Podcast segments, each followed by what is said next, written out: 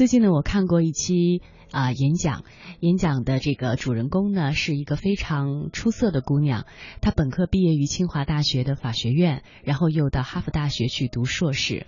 她的这篇演讲的题目呢叫做安全感。她的这篇演讲，呃，我有一句话，呃，觉得印象非常深刻。她说：“究竟什么是安全感？安全感实际上就是我们用自己的努力和拼搏和生活做的一场等价的交换。”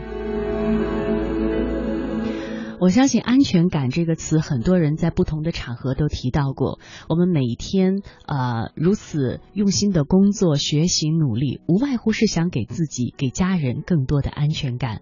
安全感来自哪里呢？今天的第一篇文章，我们就和大家来聊聊这个话题。这篇文章的标题就叫《你的安全感要自己给》。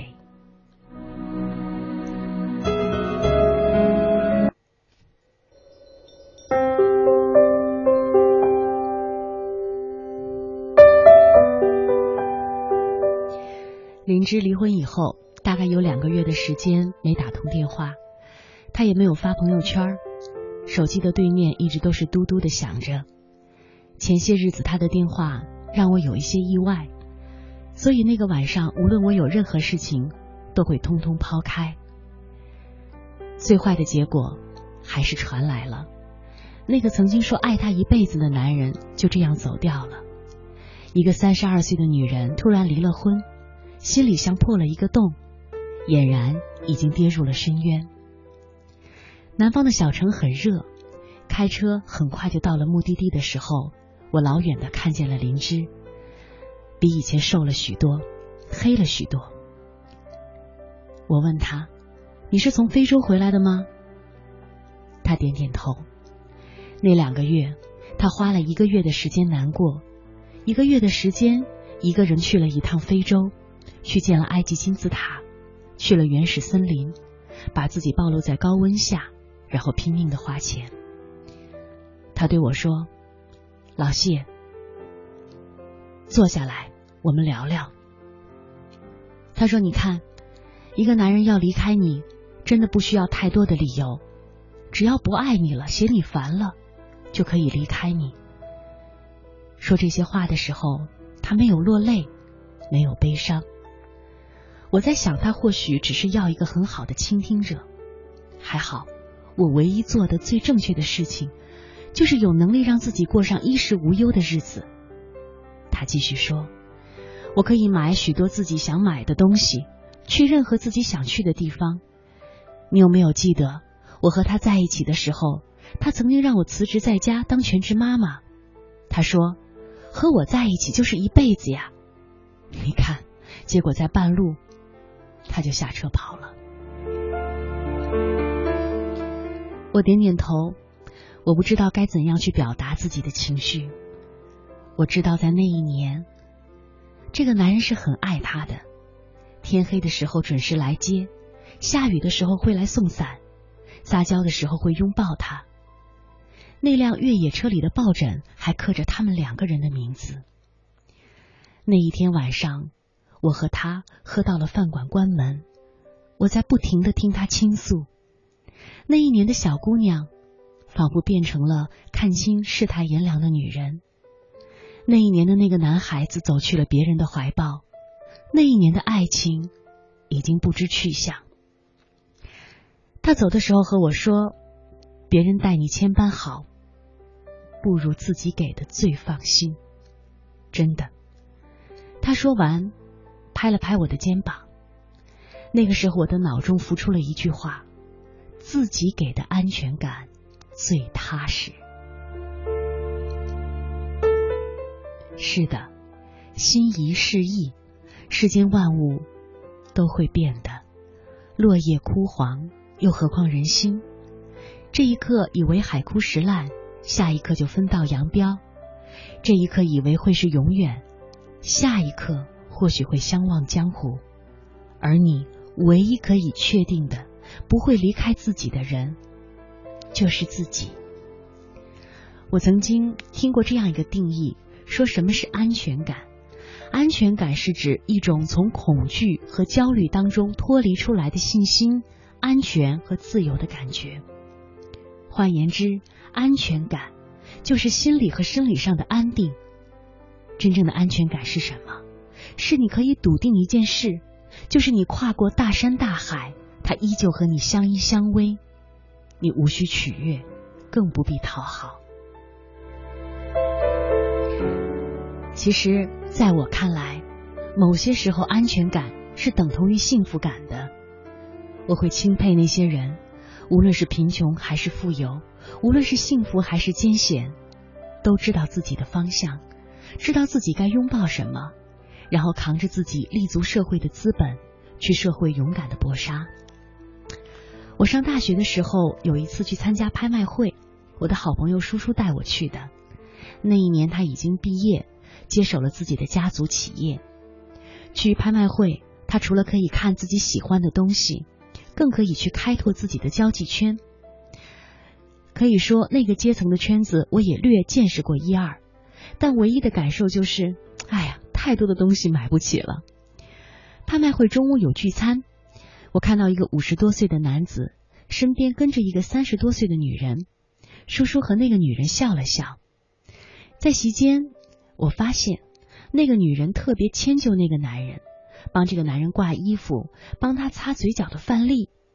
但是那个男人好像并不满足，趾高气昂的指责他为什么没有带打火机，一会儿又责怪他酒喝的太少，让其他的人不高兴。散场之后，我问叔叔：“这个女人是这个男人的妻子吗？”叔叔点点头：“是的，第二任。”叔叔向我讲了他的故事。那个时候啊，我和我爸爸来参加拍卖会。这个女人呢，还只有二十多岁，长得特别好看，开着一家服装店，打扮的舒适又得体。那个时候，男人对她可好了，追得可紧了。中年男人对年轻小姑娘是有魔力的，尤其出门在外，他们格外需要宽厚的肩膀和足够丰盛的物质来坚定自己的决心。而中年男人呢，有着岁月沉淀的厚重，他们俘获女孩的芳心简直是轻而易举。那一年，男人给女孩夹菜，走到哪里都带上她，每天也把她送回家。后来，这个男人和这个女人在一起了，女孩关了店，去了男人的公司。我一直相信，一个人能否独立，一定程度上决定了他在家里是否有足够的话语权。而一个人如果没有了独立的资本，在某种意义上，所谓的地位和安全感，都不过是别人给你的礼物罢了。十年过去了，或许对一个男人来说，容颜没有特别大的改变，而对于女人来说，却是天天年年的转变。这个女人已经由原来的花容月貌、高傲的小公主，变成了他随意使唤的太太。叔叔说，有些时候啊，把自己所有的赌注下在了一个男人身上，其实本身就是一种冒险。爱情、亲情、友情都是一样的。他讲完了这个故事之后，明显口气里有对这个女人的惋惜。我再回头看看叔叔，叔叔这些年的摸爬滚打，俨然已经从某总的女儿变成了小某总。除了管着他父亲的厂。他做贸易、投资，四面开花。你可以利用你的资源获得你想要的自由和安全，必须要靠你自己。叔叔最后这样总结，我很同意。我常常有一种感觉，如果一个人值得比你自己更值得相信，那么再把安全感交给他。而其实，走过万水千山之后，你才会发现自己多一点底气，便多了对人生的把握，或多或少不至于成为附庸。是呀，世间万物走得快，你又如何知道自己能不能跟上别人的脚步，而别人又能不能配合你的人生呢？我们太需要安全感了，获得别人的尊重和世界的主动权。但是你要知道，依靠别人是那时那刻，依靠自己才是一生一世。所有的姑娘们，我们都应该明白这样一件道理：独立而美好，在许多人的生活当中，你得懂得一个人的战斗，然后翻山越岭，去看自己想看的风景，然后白发苍苍。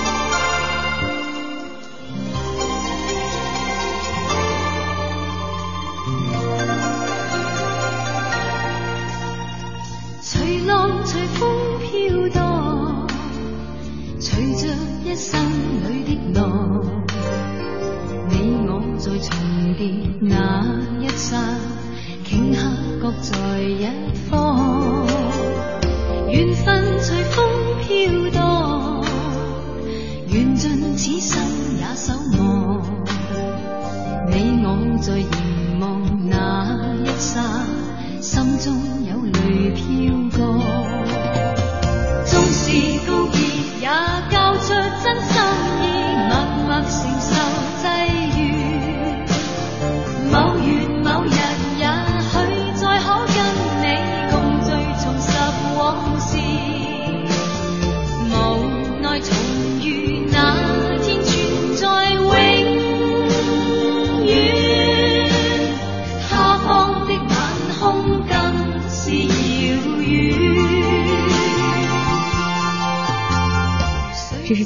上和大家分享的第一个故事，听上去呢，好像是写给女孩子们的一个忠告，不要把安全感寄托在某一个人的身上。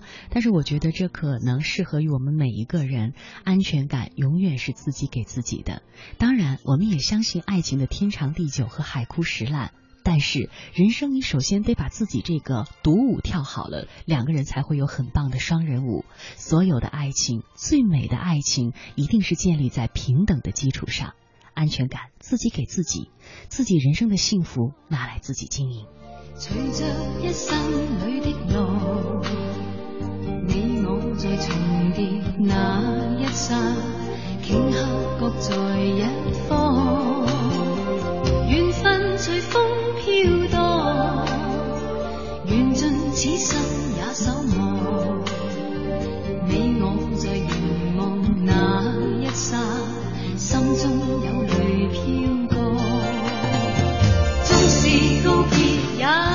最真心意默默承受